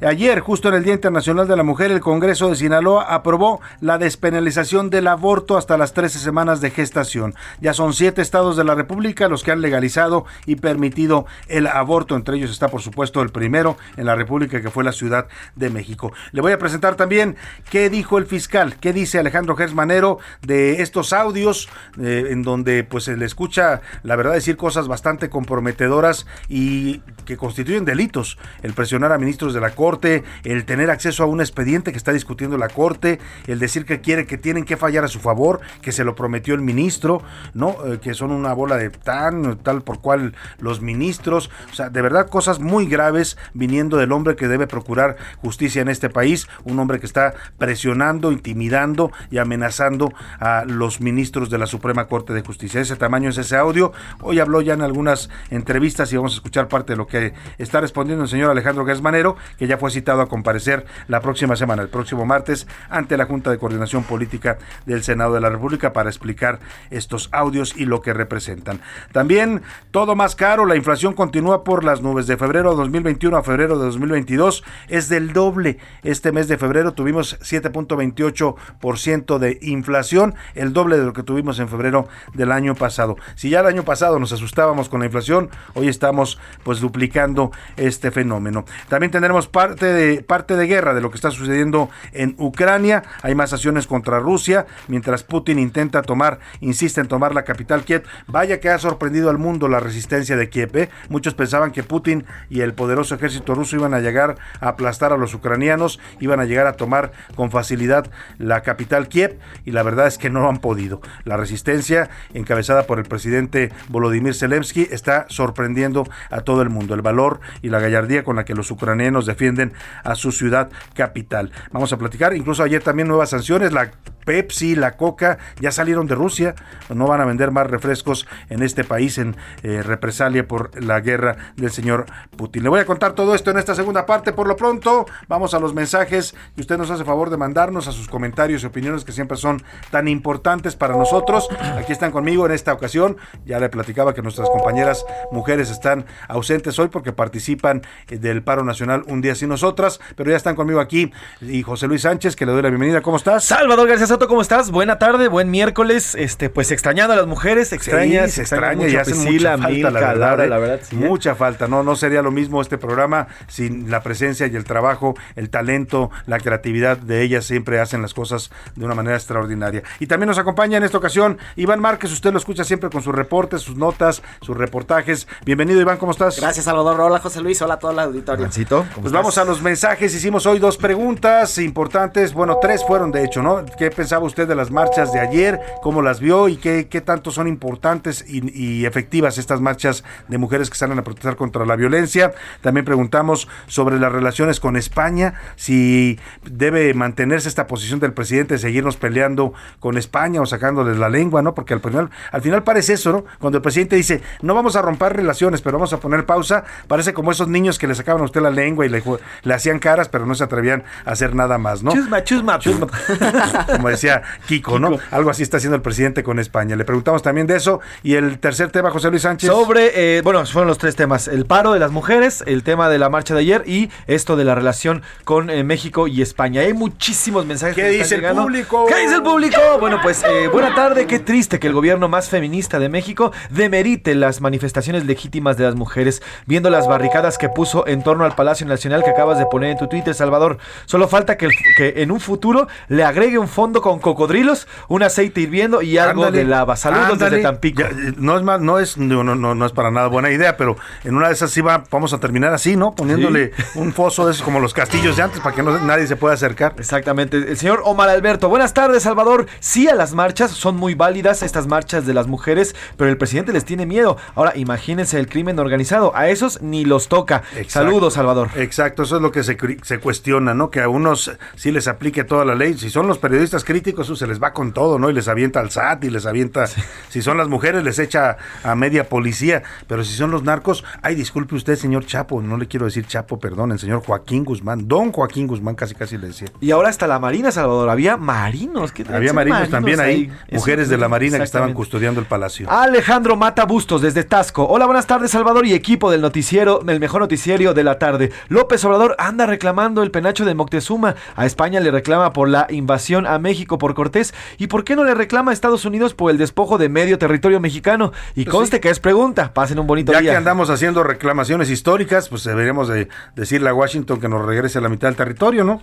Imagínate, uh, que nos Texas, regresaran uh. California, Arizona, Texas, Texas, uf, Colorado, Nuevo México. Que mande una avanzada. ¿Quién mandaría? ¿Quién Hasta Florida era Hasta parte de Florida, México parte de. México, sí, sí. Imagínate. Uh, estaría toda- a todas márgaras. Oye, dice, eh, mira, oh, este es un mensaje anónimo, por favor no den mi nombre, pero en la institución federal donde trabajo no nos dieron el día, no nos dejaron faltar en este 8M. A las Es mujeres. anónima, a las mujeres, Pues dice. qué mal. Eh, ¿Institución se referirá al gobierno? Institución federal dice sí, sí, de gobierno. Pues sí, pues es que en el gobierno no ven muy bien estos movimientos de las mujeres y qué pena, qué mal por ellos, ¿eh? porque este movimiento creo que trasciende a cualquier diferencia. Es un movimiento eh, de las mujeres, eh, trabajen donde trabajen, ¿no? En cualquier tipo de institución pública o privada. Sí, y luego el evento de ayer que se llevó a cabo en Palacio Nacional, ya lo comentábamos aquí, hijo. Un evento, bueno, buenas Sin tardes. comentarios, como Sí. dicen, no comments. No, comments. El Eh, señor Raúl no, está, ahí todos. Y además la foto ahí en medio de todos. Pero bueno, el señor Raúl dice, buenas tardes. Más bien los narcos, más bien a los narcos les tienen miedo. Y por eso se aprovecha con las mujeres el señor López Obrador. Mm. Saúl, saludos, Salvador. Gracias, Saúl. Dice, en la empresa donde laboro no aceptan y no nos dan el día de hoy. Somos la mayoría mujeres que desempeñamos el trabajo. Es una promotoría de autoservicio. Por favor, no den mi nombre, pero quiero hacer la denuncia. Pues ahí está la denuncia, mal, mal por esta promotoría de autoservicio que no permitió a sus mujeres pues que te tomaran el día, como en este paro nacional de un día sin nos- sin nosotras. Eh, Antonio Ayón desde Zapopan, Jalisco. Buenas tardes, mis amigos de la noticia. Saludos, Chava, Pepe. Saludos, Saludos, a Pris. Saludos muy afectuosos a todo el equipo. Las damas y damitas se comportaron a la altura, como nunca se imaginó este gobierno mediocre que quería que pensáramos mal de ellas. Todo le salió mal. Y una vez más, mis respetos para ellas, que siguen luchando por sus principios, por la igualdad y la justicia. Y el otro México que debe asumir que sin alianzas no somos nada. La relación entre España y Estados Unidos, ese ya, ya habla del otro tema, se debe fortalecer por el bien de nuestro México, que se, acuer- que se acuerda nada más quién lo puso en el mandato, no en el poder. Él lo quiere asumir como es él mismo. Efectivamente, lo que los que lo pusimos en el poder, en el mandato, pues, ¿no? En el mandato fuimos los votantes, los mexicanos, y no las, las decisiones como de este tipo debería consultarlas, ¿no? Ahí sí debería ser una consulta, un referéndum. Oye, ¿quieres que pongamos en pausa las relaciones con España? ¿Quieres que le pidamos disculpas? Y ya lo que lo que dijera la mayoría de la gente. Me acordé ahora que dijiste de los malos eh, pronósticos que hicieron sobre la violencia de Martí Batres, que ayer estábamos diciendo, fue de los que más estuvo diciendo, no, viene una marcha violentísima. Incluso sacó ahí una bolsa que había encontrado. Sí, dijo, de bombas Molotov. eh, por la Alameda, ¿no? Por una calle de la Alameda Central y que dijo que tenía cuetones. Se estaban burlando de él en las redes sociales porque los dichos cuestiones eran cuetones, eran estos humos de colores. Sí, sí, sí. Estos eh, que los enciendes y avientan Son bombitas de humo. de colores, ¿no? Bueno, pues se tuvo que comer sus palabras el señor Martí Batres. Y estas bombas Molotov, que quién sabe dónde aparecieron. No sé quién iba. Ay, voy a dejar aquí mis bombas Molotov. Ay, sí. se vol- Perdón, uy, ¿dónde Pero, dejé las ¿dónde bombas dejé? Molotov? ¡Las bombas! Ay, se me quedaron ahí en la calle. Ya imagino, No, y- las bombas. Incluso la imagen de las bombas era una mochila hasta de color así como de niños, o sea, como que las tenían pues nada más Raro, para estar raro. como jugando. Exactamente. Así es. Eh, hola, buenas tardes. Soy la señora Susana de Tecamac. Estoy de acuerdo con las marchas de las feministas, siempre y cuando no agredan a la gente ni hagan disturbios. A ver si así les hace caso el gobierno por tantos feminicidios que hay y les dan respuesta, porque no sale a trabajar uno con- eh, sin tener miedo. Yo, mis hijas, cuando salen, tengo miedo y no sabemos si, si regresarán, si un loco nos va a salir en el camino y nos va a atacar. El gobierno debería demandar tanta policía que estuvo protegiendo a las zonas conflictivas Exacto. donde nos están agrediendo. Imagínense si esas policías en vez de cuidar el palacio defendieran a las mujeres, pues otra cosa sería también el tema. Así es. Hola equipo del mejor noticiario de la radio. Las mujeres son indispensables en todo espacio de la vida del país. Por otra parte, con relación a España, el presidente debe dejarse de niñerías y actuar como el jefe de Estado que es y que se supone que es. Saludos, Alberto desde Colima. Ahí están las niñerías que dice el presidente. Sí, así se ve el presidente, ¿eh? porque además ni siquiera se atreve a romper relaciones, ¿no? Digo, ya si te vas a aventar el tiro, pues aviéntatelo bien, ¿no? Claro. No dice, no, no vamos a romper relaciones, nada más es, les quiero sacar la lengua. Ah, ah, ah, tomen españoles. No quiero hablarles. Mm, Chusma, chusma. Bueno, el señor Raúl Padilla dice, hola a todos, mi opinión de hoy. Uno, las marchas funcionan porque ayudan a visibilizar el problema de violencia principalmente que enfrentan las mujeres en nuestro país. Y el segundo tema, las mujeres son indispensables, no hay posibilidad de concebir en mundo sin ellas. Yo coincido. Si nuestras esposas, hijas, madres y amigas que apoyan y aportan a generar riqueza, no solo económica, sino cultural, dejaran de existir, este país definitivamente se iría a pique. Así Saludos, es. Raúl. Gracias, Padilla. Raúl. Saludos, Salvador. Qué alegría escucharte. Saludos a todos en el equipo de A la Una. Nos dice el señor eh, Free Use. Bueno, así se pone. Free Use. Free Use, así. Eh. Otra imagen. No están, hay muchos saludos. Saludos. Eh, mando este video. Hay un video, te lo vamos a ver eh, para que denuncien y apoyen el fútbol de este equipo. Ahorita vamos a ver el video. A ver qué nos dicen. Periférico en la antigua PFP hay manifestaciones de mujeres que cubran para darles visibilidad. ¿En Esto este ya. momento? este, ahorita vamos a mandar un a reportero, a ver, con un reportero. a ver qué nos dice. Eh, nos, también nos escribe, nos escribe Esther y nos pone nada más, oigan, mi hijo es policía y fue agredido ayer en las En la manifestaciones. O no, eh, pero no recuerden que las otras marcas dice, pusieron Marchas. algunas marchas, marchas Ajá. en las que las puertas de Palacio Nacional dañaron al ángel. Perdón, marchas, sí dice. También Sí. dañaron al ángel en algunas marchas anteriores y mi hijo es policía y fue agredido. Dice Bueno, la señora su denuncia. Esther. Sí hubo algunos policías heridos, eh, igual que algunas de las jóvenes que participaron también. Ayer se reportaron en total. Que no fue, mira, fueron fueron seis policías, seis policías, que fueron heridos en los en las refriegas, pues. Sí, y, pero además se vivieron historias interesantes, Salvador. Por ejemplo, en parte de estas marchas, muchas de ellas, pues no permitían hombres. Ayer, eh, dentro de las historias que contamos, eh, ahí está, la historia de Esmeralda, una joven que desapareció hace 12 años en Ciudad Juárez. Su papá lleva 12 años porque no tiene otro familiar Esmeralda. Viniendo a- a manifestarse. y, a- y marchando en todas las partes de la ciudad de, de la República Mexicana. Cuando el señor llega en medio de la marcha, Que además la- va ataviado con una foto Exacto. gigante de su hija que la lleva en el cuerpo como una especie de, de zarape, trae la imagen de su hija, ¿no? Y empieza a decir, Eh, mi hija no la encuentro, ¿dónde está? Nos falta Esmeralda, no sé. Y en ese momento toda, se me está poniendo la, la piel es que la imagen es impresionante. Ahorita le vamos a poner el Vamos audio. el a compartir ese en arroba García ese Soto, Soto. sí. Todas las mujeres lo abrazaron. Y le no está a gritar, solo. "No está solo, La imagen es no está solo. increíble. Sí, la sin es duda que- alguna. y son muchas ¿Y historias. qué dice Twitter, Iván? Twitter, muchísima participación ¿eh? sobre la pregunta del paro nacional de mujeres. Concuerda el 53% en que son indispensables. El 42% dice que no, que México, este, que no hay México sin ellas. Y solamente el 5%, mucha solidaridad, que no afecta tanto. O sea, una mayoría inmensa, más del 90% reconoce, A favor de. 98% reconoce que sin las mujeres simplemente no hay país. Sí, y sobre la otra pregunta, eh, sobre la visita del ministro de Relaciones Exteriores de España, José Manuel Álvarez, eh, la pregunta que hicimos fue, ¿usted cree que México debe? El 86% de manera contundente restablecer las relaciones, Sí, obviamente. hombre, ya dejémonos de tonterías, Sí, como dijo ¿no? nuestro radio escucha de niñerías, ¿no?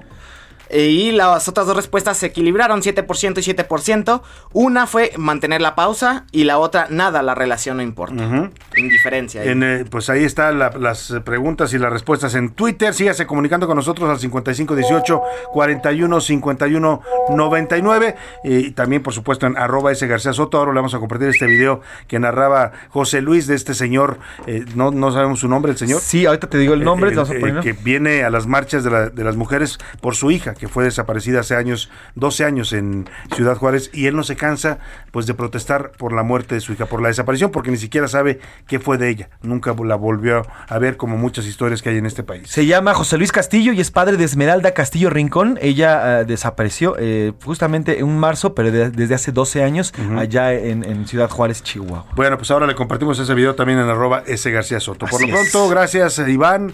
Iván Márquez. Gracias, gracias. Gracias, José Luis. Salvador. Vámonos a otros temas importantes. A la una, con Salvador García Soto. Y bueno, ya salió a hablar el fiscal Alejandro Gers Manero, estuvo hablando en el espacio de Ciro Gómez Leiva eh, hoy por la mañana, eh, pues hablar de estos audios de eh, espionaje, porque son producto de espionaje, no se le puede llamar de otra forma a lo que escuchamos. la pregunta aquí es, ¿quién puede espiar al fiscal general de la República? Yo le decía, no cualquiera. Esto que dijo el presidente de que por ahí algún líder opositor o alguien se compró un aparato y se puso a escuchar al fiscal, ah, perdón, pero no, no lo sé, como decía ese programa de televisión. No lo sé, Rick, me parece falso. Yo creo que aquí el tema es mucho más de fondo y creo que los únicos que tienen capacidad de espiar a alguien como un fiscal general de la República, pues son los del Centro Nacional de Inteligencia, los que antes eran el CISEN, los que, pues la inteligencia federal, pues la inteligencia del gobierno. Pero bueno, el tema, el tema es que lo espiaron y en esos audios aparecen cosas muy graves, cosas que demeritan eh, la calidad moral del fiscal. O sea, en cualquier país esos audios hubieran ocasionado la renuncia inmediata del fiscal. ¿eh? Si, si, si, hubiera un poco de dignidad, después de lo que le escuchamos decir al fiscal de los ministros de la Corte, decir que son unos endejos, ¿no? Que no, que no están cumpliendo lo que le prometieron, que no van a fallar, eh, que el proyecto del ministro Pérez Dayán mm, no está cumpliendo con lo que le prometió, que viene a favor de, de, su, de su familia política y no de él, que él es la víctima en este caso, porque él es el que los denunció y los metió a la cárcel, los acusa de negligencia criminal en la muerte de su hermano. Y pues es terrible, es terrible que quien se encarga, quien está encargado de, procurar justicia para los mexicanos, sea un hombre que tuerce la justicia, sea un hombre que puede presionar a los ministros de la Corte y sea un hombre que tiene ese tipo de expresiones, ¿no? Que, que, que, que cree que la justicia se debe acomodar a los intereses de cada quien, a los intereses personales y no una justicia imparcial una justicia efectiva para todos los ciudadanos, una justicia pegada a la ley y a la Constitución. Bueno, pues de ese tamaño es lo que escuchamos en esos audios y pues como ya cuenta con el respaldo del presidente, que ya dijo que pues él sigue confiando en Gers Manero, que es una persona honesta, a pesar de lo que se escucha en esos audios, como también lo respaldan la mayoría todavía de Morena en el Senado, eh, la oposición dijeron que iban a pedir su enjuiciamiento, que iban a pedir juicio político, pero hasta ahora lo dijo por ahí Lili Telles del PAN, lo dijeron algunos otros senadores también del Grupo Plural, pero nadie ha presentado hasta ahora una solicitud de juicio político. Lo que sí ocurrió ya es que lo citaron a comparecer en la Junta de Coordinación Política, en donde están las cinco o seis fracciones eh, parlamentarias del Senado representadas, el próximo martes. En ese contexto, hoy Manero pues sale a hablar de todo esto y dice que hay una verdadera extorsión mediática criminal, así la denomina, cualquier cosa que eso signifique, verdadera extorsión mediática criminal en su contra, que busca descalificarlo para que no tenga autoridad moral. Perdón, señor fiscal, el que se descalificó usted mismo eh, con lo que dicen esos audios, ¿no? Con todo respeto, el que se descalifica moralmente es usted mismo con lo que se le escucha decir en esos audios. Dice que va a acudir al Senado y que pues va a comparecer si lo llaman, aunque no tiene la obligación de rendir cuentas, escuche usted.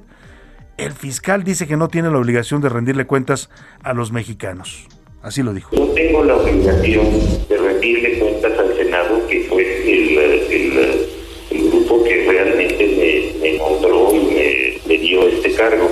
Por supuesto que con muchísimo gusto yo voy a estar ahí. Yo siento que estamos frente a una verdadera extorsión mediática criminal déjame repetirlo, extorsión mediática criminal. Para poder linchar al fiscal porque está atentando contra intereses espurios de grupos a los que estamos investigando, a los que estamos llevando a proceso, a los que hemos logrado no solamente procesar, sino mantenerlos en la cárcel, derrumbarme emocionalmente. Segundo, descalificarme de tal manera que no tenga yo autoridad moral para poder cumplir con mis tareas y poderlos procesar.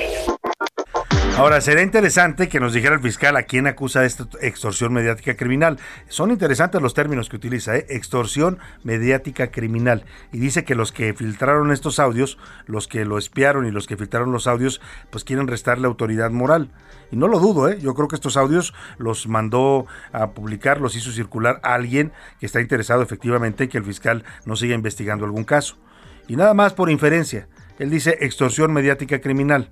Hay un caso que se iba a llevar a cabo ayer la audiencia, en donde el fiscal, la Fiscalía General de la República, acusa a cuatro abogados, todos ellos vinculados al exconsejero jurídico de la presidencia, Julio Scherer Ibarra, uno de los hombres más cercanos al presidente López Obrador, el que fuera operador de todas las confianzas de López Obrador los primeros tres años de su gobierno.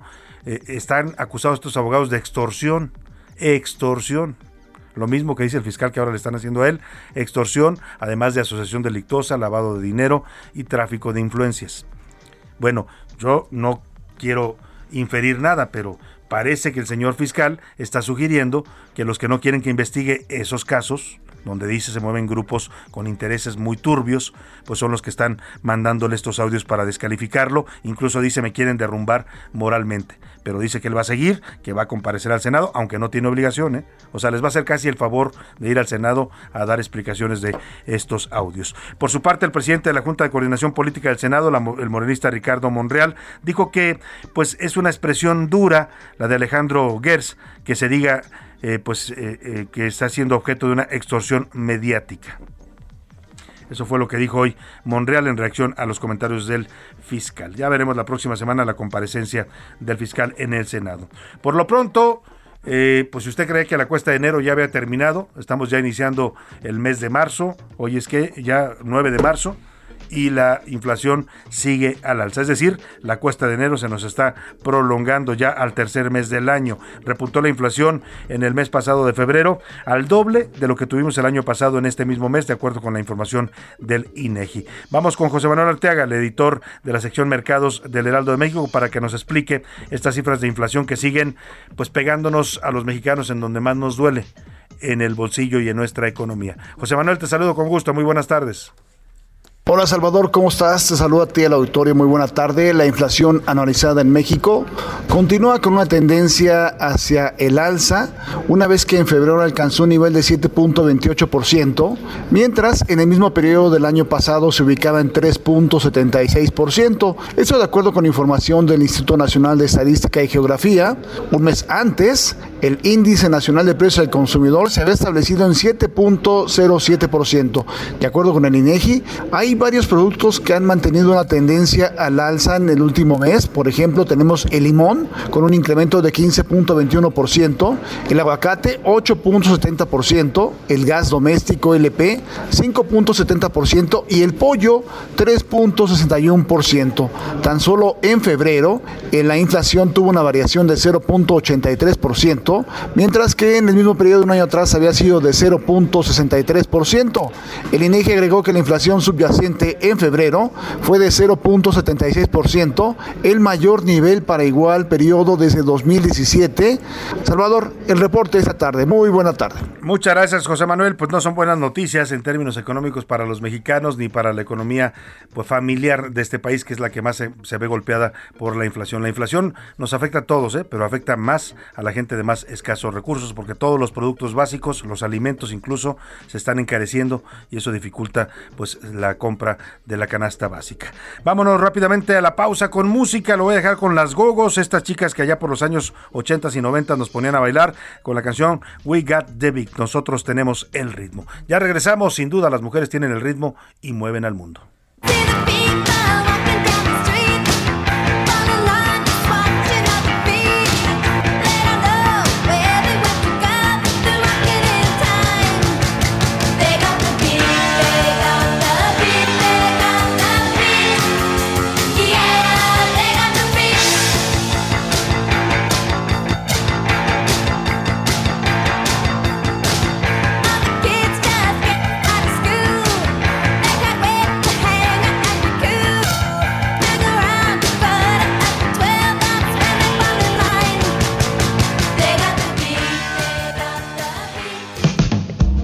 Escuchando A la Una con Salvador García Soto. Regresamos.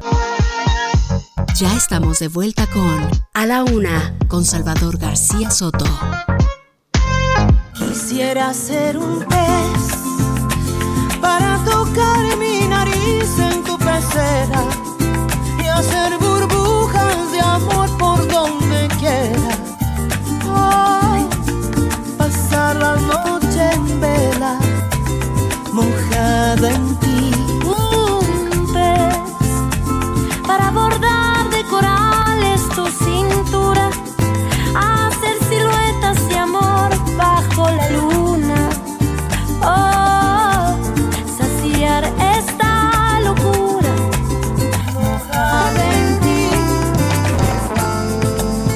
la tarde con 30 minutos en este homenaje a las mujeres en la música que estamos realizando esta semana en A la Una. No pueden faltar dos voces fundamentales en el panorama musical de México contemporáneo. Estamos hoy escuchando a Eugenia León y a Natalia Lafourcade, dos generaciones, pero dos grandes artistas sin duda. La segunda cantautora, creadora, eh, Eugenia León con una voz extraordinaria, extraordinaria intérprete, ha cantado de todo en su carrera artística y aquí ambas están interpretando este gran tema del señor Juan Luis Guerra en 1990, Burbujas de Amor. Súbale un poquito a la radio y seguimos homenajeando a las voces femeninas. Por siempre,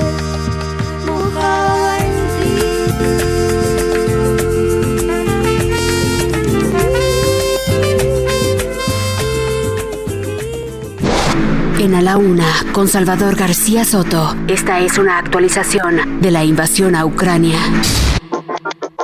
Y vamos al parte de guerra. ¿Qué está sucediendo en Ucrania en estos momentos, José Luis Sánchez? Así es, Salvador, continúan. Ya estamos por cumplir los 15 días de este de esta invasión de Rusia 15 a días ya. Ucrania. Parece mañana que fueran más, ¿no? Sí, de hecho, bueno, están por cumplir allá, son, eh, son ya cerca de las 10 de la noche allá en Ucrania. Están por cumplirse estos 15 días, este medio mes. Dos semanas. Dos semanas de esta invasión. Y bueno, pues hay muchas sanciones. En específico, durante estas últimas prácticamente 15 días eh, se le han vivido sancionando a Rusia. Las empresas, las principales empresas mundiales de tecnología y de servicios han abandonado al país, han aislado prácticamente a los rusos en todos los temas y en todos los A términos. ver, ya le cerraron los bancos, su sistema financiero, Ajá. los pagos internacionales, Correcto. las tarjetas de crédito se, las, se las dejaron sin efecto, eh, eh, también les quitaron las redes sociales. Correcto. eh, ¿no? No El- tienen, no tienen las capacidades, por ejemplo, de ver YouTube, de reproducir música en Spotify, de ver videos tampoco en Instagram, en Twitter, en ninguna de estas redes de Meta o antes eh, Facebook. Además, por ejemplo, los medios como Sputnik y como RT no pueden ser reproducidos en otros países. Es decir, nosotros,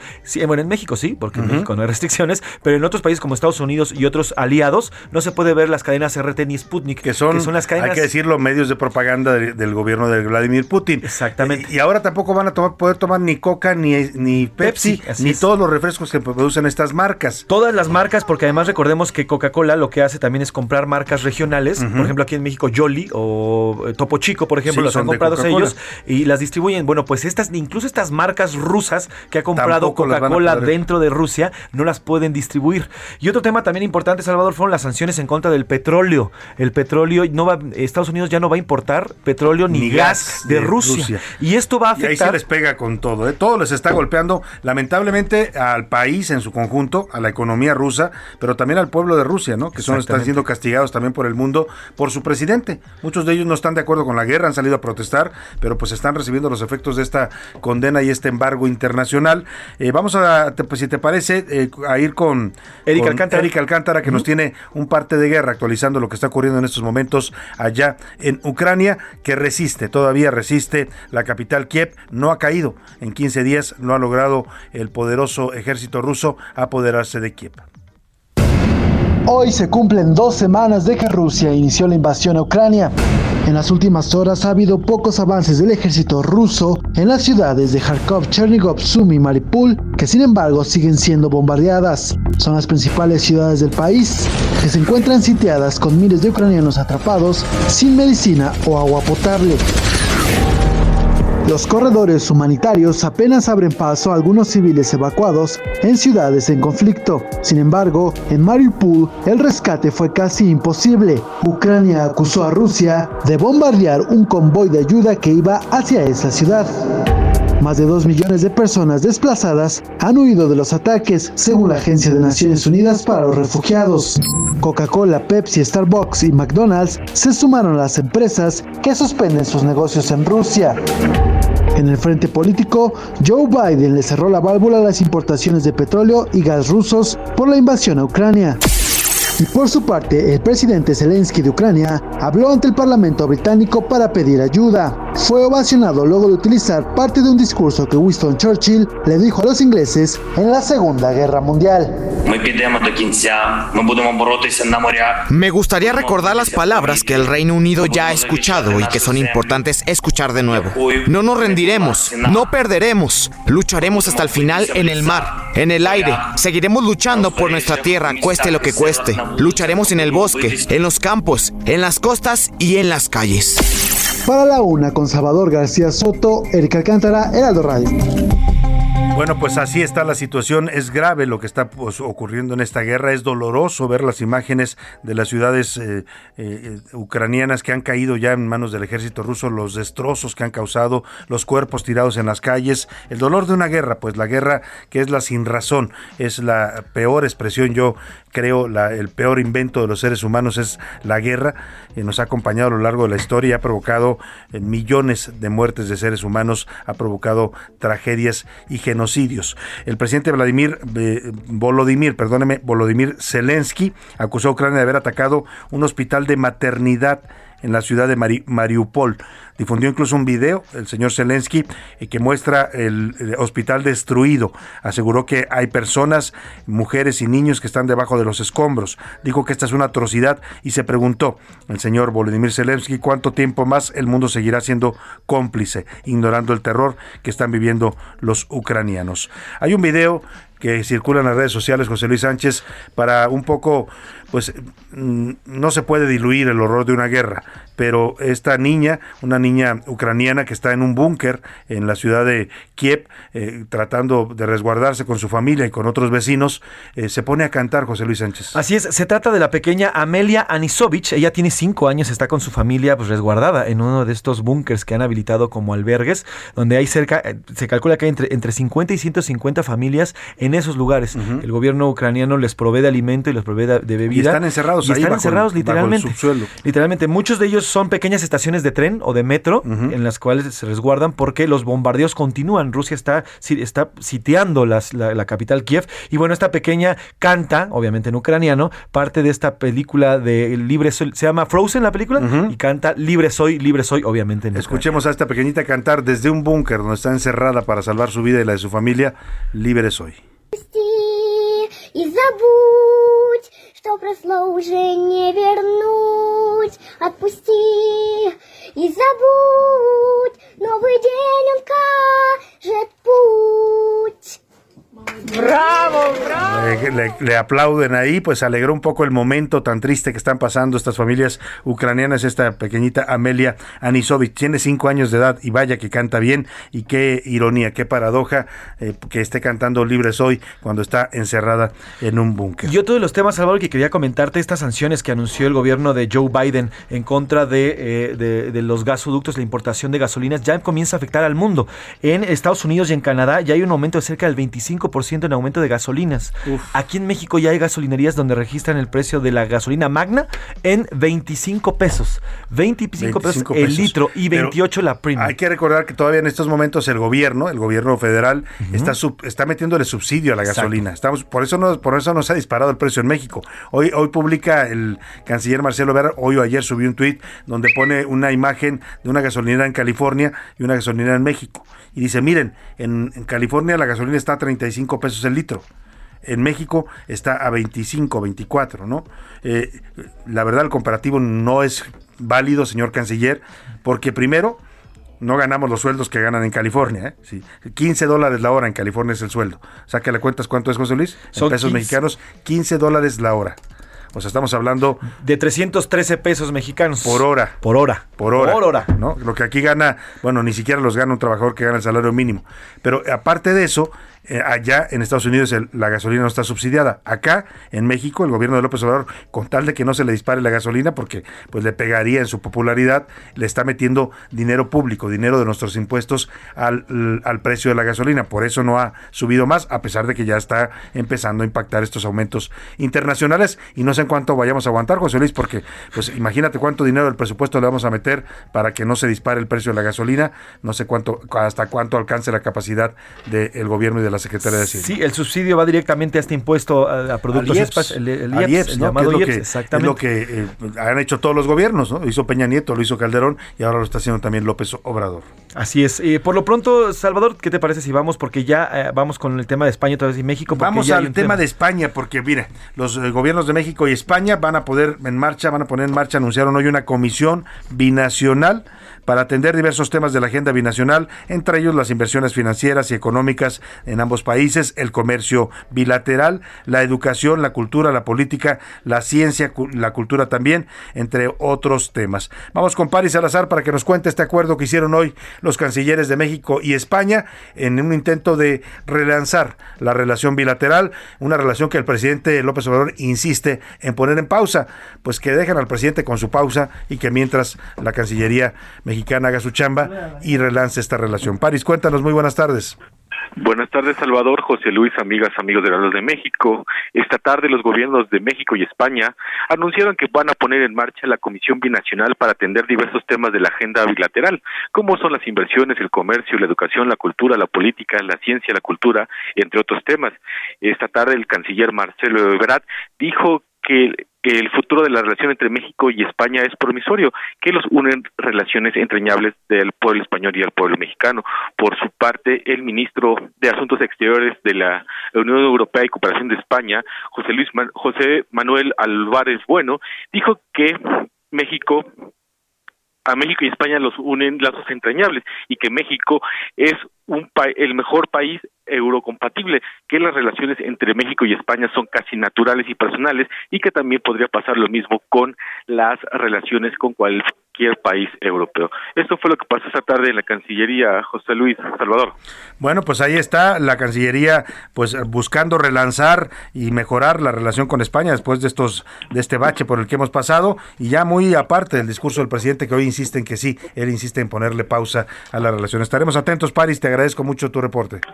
Buenas tardes, seguimos pendientes. Muy buenas tardes. Y vamos a ir hasta Nuevo León, al estado de Nuevo León, allá en Monterrey, porque ayer en las marchas del 8M en Nuevo León, la, a diferencia de lo que pasó acá en la Ciudad de México, que estaba prácticamente amurallado el Palacio Nacional, en Nuevo León, pues no hubo estas vallas, no hubo tanta seguridad y las jóvenes sobre todo las más eh, radicales, las eh, mujeres que estaban marchando, pues lograron llegar hasta las puertas del Palacio de Gobierno, el Palacio de Gobierno estatal en Nuevo León, eh, quemaron, le prendieron fuego a la puerta, la tiraron y lograron entrar hasta el Palacio de Gobierno. Ellas decían que querían hablar con alguna autoridad, ya no había nadie, esto ocurrió al filo de las casi las 10 de la noche, ayer en, allá en el Palacio de Gobierno que se ubica en Monterrey. Vamos con Daniela García para que nos cuente de estos hechos y en qué terminó esta toma pues momentánea que de las mujeres del Palacio de Gobierno de Nuevo León. Daniela, te saludo allá en Monterrey, muy buenas tardes. ¿Qué tal, Salvador? Muy buenas tardes. Pues sí, como bien lo mencionas, anoche, después, prácticamente dos horas después de que terminara una marcha que fue pacífica en su mayoría, se llevó a cabo estos actos vandálicos en el Palacio de Gobierno se dañaron algunos de los vitrales, se rompieron también algunas de las paredes y como mencionaban las mujeres, un grupo de mujeres logró ingresar al Palacio de Gobierno, realizaron pintas dentro, algunos quemaron inmuebles, algunos de los muebles y pues algunos daños menores. Ante esto, pues ya después de las 11 de la noche, el gobernador Samuel García pues habló en sus redes sociales y mencionó que aunque condena que se hayan hecho estos daños en la propiedad del gobierno del estado, pues no eh, no estarán eh, en contra de las manifestaciones que hagan las mujeres. De hecho, el día de hoy, pues también han estado ellos eh, la autoridad gubernamental junto con su esposa Mariana Rodríguez limpiando algunas de las afectaciones que hubo en cuanto a los vidrios, los vitrales y están tomando algunas de las mantas que quedaron ahí que llevaron algunas consignas las mujeres las están colocando en el Lab NL que es un espacio cultural en el estado de Nuevo León. Él también mencionó que el pues la reconstrucción de lo, de lo afectado en el inmueble correrá por su cuenta y de su propio bolsillo. Sin embargo, pues sí hay eh, algunos resultados de parte de las investigaciones que están haciendo. Reveló que hubo ya una detención de una persona de sexo masculino que presuntamente dicen estaba infiltrado en estas manifestaciones. Fue a primeras horas de este miércoles cuando se logró, eh, junto con la Fiscalía General del Estado, iniciar con las eh, investigaciones de estos hechos violentos. Reportó que hay tres vitrales quebrados, dos puertas de madera dañadas y graffiti en las paredes, tanto al interior como al exterior del palacio. Pero, pues dice, eh, los, los destrozos correrán por cuenta de su bolsillo y no utilizará ningún recurso público en contra de ellos. Hay eh, investigaciones abiertas contra esta persona que te comentaba que ya fue detenida, John Fernando N., acusado de infiltrarse y causar destrozos durante la marcha del día de ayer. Estuvo presuntamente implicado en delitos de daños a propiedad privada y negocios del primer cuadro de la ciudad, eh, agravios en ventanas exteriores, daños en cristales de ventanas, en puertas, ventanas y vitrinas y una caseta de estacionamiento. También pues ha trascendido que hay más investigaciones que se estarán haciendo en las próximas horas y los próximos días, Salvador. Bien, Daniela, pues vaya, vaya imágenes las que nos llegan del, Palacio de Gobierno, sí causaron algunos destrozos y pues vamos a estar muy atentos a estas investigaciones que dicen en la que incluso eh, están investigando a este hombre que se infiltró en la marcha de mujeres para causar destrozos. Te agradezco mucho el reporte, Daniela. Un saludo allá en Monterrey. Al contrario, seguimos pendientes y muy buenas tardes. Muy buenas tardes. Y ya tuiteó el gobernador Samuel García sobre estos hechos, sobre estos destrozos causados ayer en el Palacio de Gobierno de Nuevo León, la sede de su gobierno, de la administración estatal. Dice en su cuenta de Twitter Samuel García, pone una foto del palacio, cómo quedó efectivamente grafiteado, algunas ventanas rotas, la puerta destruida, y dice, entiendo su enojo pero en este palacio no somos sus enemigos, somos sus aliados. Aquí no tienen que romper ni quemar las puertas, porque las puertas están abiertas para ustedes. Un mensaje que le dirige a las mujeres que ayer irrumpieron en este Palacio de Gobierno. Hoy se sabe que también, además de las mujeres que hicieron esta toma violenta, también había algunos hombres infiltrados. Vamos a escuchar al gobernador en el momento en el que dice que no va a investigar a ninguna mujer, que va a pagar de su bolsa de sus recursos en los arreglos de estos destrozos que causó la marcha de mujeres. Eh, vamos a escuchar lo que dice el gobernador de Nuevo León. Pero quiero decirles que no se preocupen, que esos vidrios, que esas puertas, que esas paredes se van a arreglar, las vamos a pintar. Y que no se va a pagar esos impuestos. Me hago responsable y lo voy a pagar de mi bolsa y me haré cargo de que todo quede exactamente como estaba antes de esta pues anarquía que vivió nuestro pues ahí está lo que dice el gobernador. Él va a pagar de su bolsa los arreglos al palacio. Pues sí, le va a salir algo caro, ¿eh? porque se destruyeron algunas ventanas, vitrales, algunos interiores también. Vamos a escuchar el momento justo en el que ayer, al filo de las 10 de la noche, irrumpen las mujeres que participaban en estas protestas de los colectivos feministas de Monterrey, irrumpen en el Palacio de Gobierno Estatal.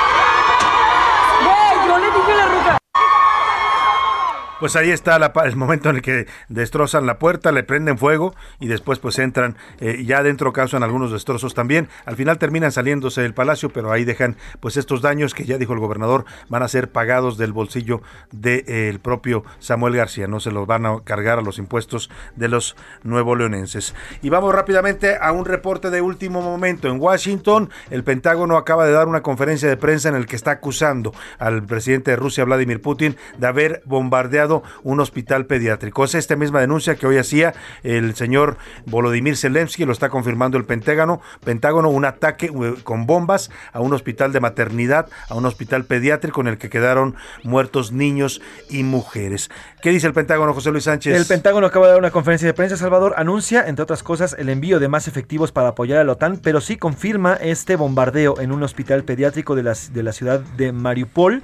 Hay 17 adultos heridos, están investigando si hay menores afectados, porque este es en definitiva un hospital pediátrico. En total, dice el Pentágono, se han lanzado 670 misiles, la mitad de ellos, según el reporte, en contra de objetivos civiles, Uf. no objetivos eh, militares, y acusa directamente al gobierno de Putin de lanzar un bombardeo en contra de personal civil y sobre todo de personas vulnerables como son los... Esa característica tienen las nuevas guerras, que ya son mucho más crueles, ¿no? Si las guerras históricas, la Primera Guerra Mundial, la Segunda Guerra Mundial fueron dolorosas, eh, todas las guerras que hemos visto en distintos países, incluidas las que tuvimos aquí en México, guerras de invasión, guerras de revolución. Eh, pues eh, ahora acá la- el- lo que se ha roto son los- estos códigos de guerra. Antes no se atacaba a población civil, hoy, hoy se ataca con bombas un hospital de maternidad. A ese nivel de crueldad y de horror hemos llegado los seres humanos con la guerra. Salvador, y en otro tema, a ver, te pregunto, ya hay aerolínea internacional que va a viajar desde el AIFA. Bueno, ¿Quién? Adivina. ¿De, de- de qué país crees que es la, la aerolínea? De Rusia. No,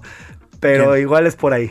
¿De dónde? Venezolana, la primera aerolínea estatal Uy. que va el Con internacional. lo que quiero yo ir a Caracas, oye. Exactamente. Bueno, pues el vuelo va a ser literalmente Santa Lucía, Caracas. Ese va a ser el vuelo. Va a operar a partir del 21 de marzo. Bueno. Y es la aerolínea estatal venezolana Pues que va a volar. Los, desde este los amigos del presidente, ¿no? Exactamente. Qué amiguitos dirían por ahí, pero bueno, ya hay una un vuelo internacional del AIFA que ya ya ya falta menos para que lo inauguren. Sí, el en- 21 de marzo prácticamente Estamos a son 10 estamos días a 10 días. de que inauguren el 11 días. sí. hospital, a- hospital, perdóneme, el aeropuerto internacional Felipe Ángeles. Bueno, pues ya tiene un vuelo internacional. Vámonos rápidamente a los deportes. Ya anda por aquí el señor Oscar Mota.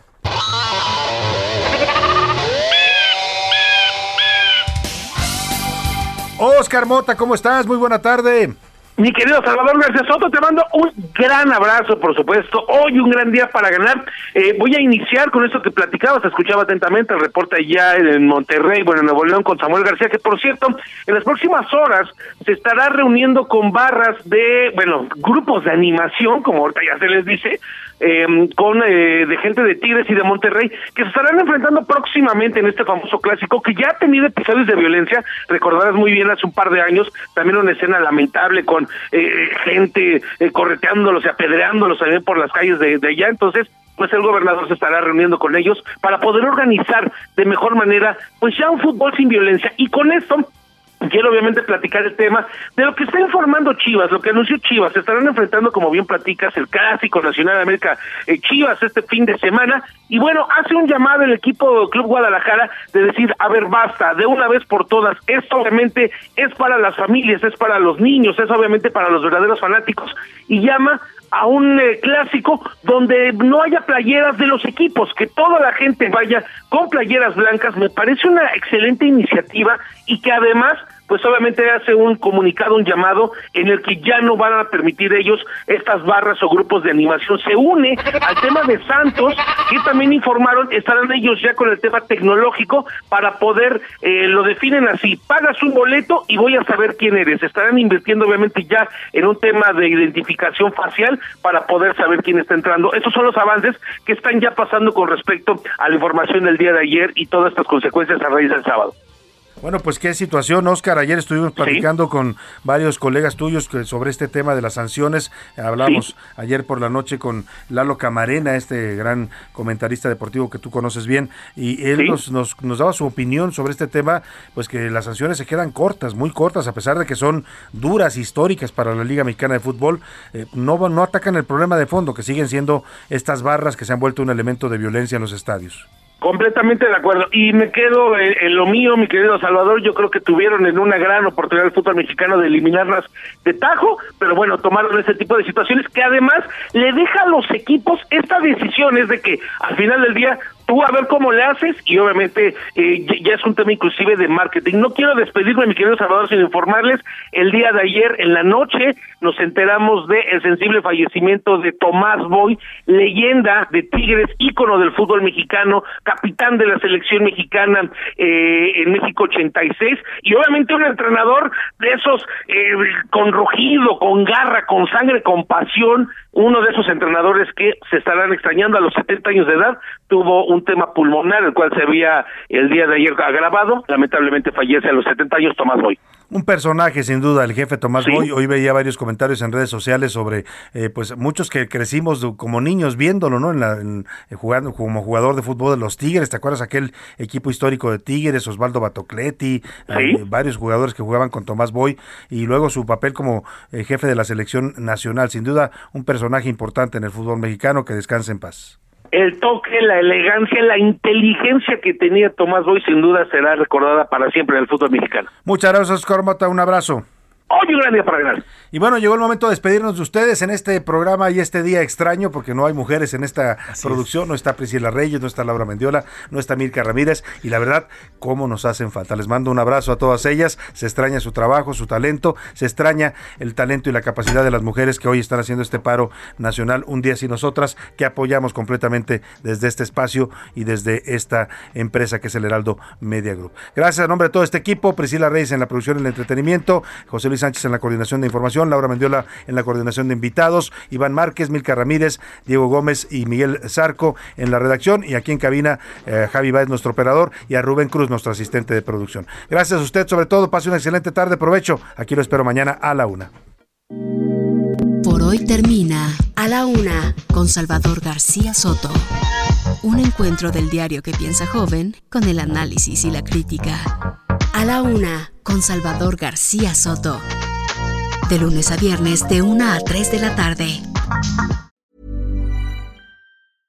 Want flexibility? Take yoga. Want flexibility with your health insurance? Check out United Healthcare Insurance Plans. Underwritten by Golden Rule Insurance Company, they offer flexible, budget friendly medical, dental, and vision coverage that may be right for you. More at uh1.com.